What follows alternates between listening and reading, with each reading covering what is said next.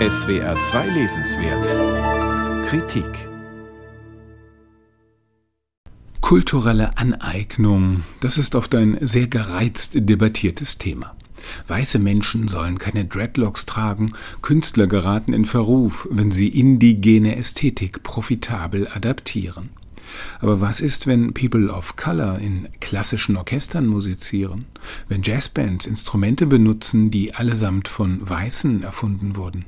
Keine weiße Medizin in Afrika?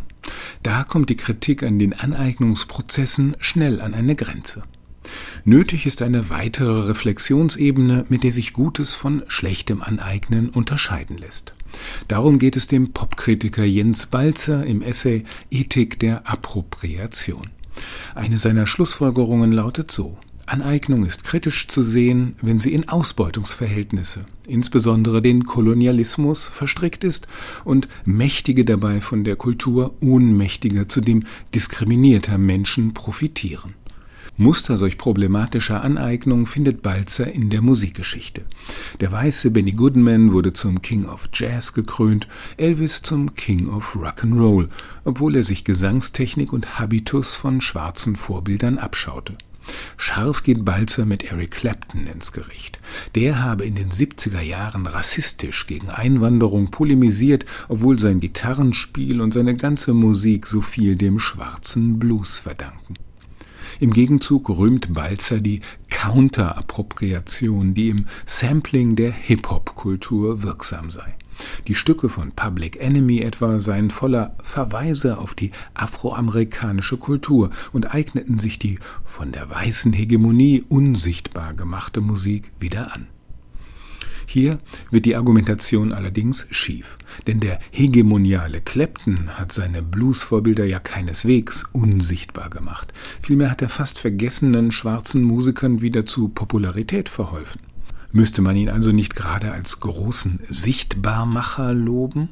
Und wo wird die Geschichte der amerikanischen Popmusik noch, wie Balzer beklagt, einseitig als Geschichte weißer Superstars erzählt? Überzeugend kann Balzer dagegen darlegen, dass in jeder Kultur Aneignung und Vermischung wirksam ist. Kulturelle Selbstschöpfung aus dem Nichts gibt es nicht in einer seit Jahrhunderten globalisierten Welt. Alles vermeintlich Echte und Ursprüngliche ist optische Täuschung. Auf der anderen Seite will Balzer aber nicht sehen, dass auch die gescholtenen Kategorien des Echten und Originalen ihre Berechtigung haben, als Katalysatoren der kulturellen Faszination, die Voraussetzung jeder Aneignungslust ist. Der Begriff des Echten hat vielleicht gar keine identitäre Logik, vielmehr bezieht er sich auf die Überzeugungskraft einer, wie auch immer hybriden kulturellen Erscheinung.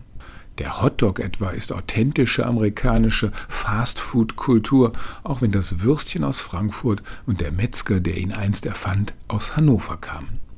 Ausgiebig hadert Balzer mit einer eigenen Kindheitssünde, der heute als unkorrekt geltenden und jüngst wieder heftig debattierten Indianermaskerade aber er findet eine Sichtweise, die ihn damit versöhnt. Winnetou wird von Karl May sehr feminin gezeichnet, mit langem, weich fallendem Haar, sinnlichen Lippen, bartlosen Zügen und zärtlichem Timbre in der Stimme. Balzer kann aufatmen. Wenn er sich als Winnetou kostümierte, unterlief er etablierte Formen der binären Geschlechterlogik, wenn auch noch kindlich unwissend um solche Raffinesse. Balzers Ethik feiert das Aneignen, sofern es nur genügend subversiv und divers ist und feste Identitäten auflöst. Lob des Heterogenen, der Vielfalt und des Hybriden, das sind inzwischen allerdings fast schon staatstragende Devisen.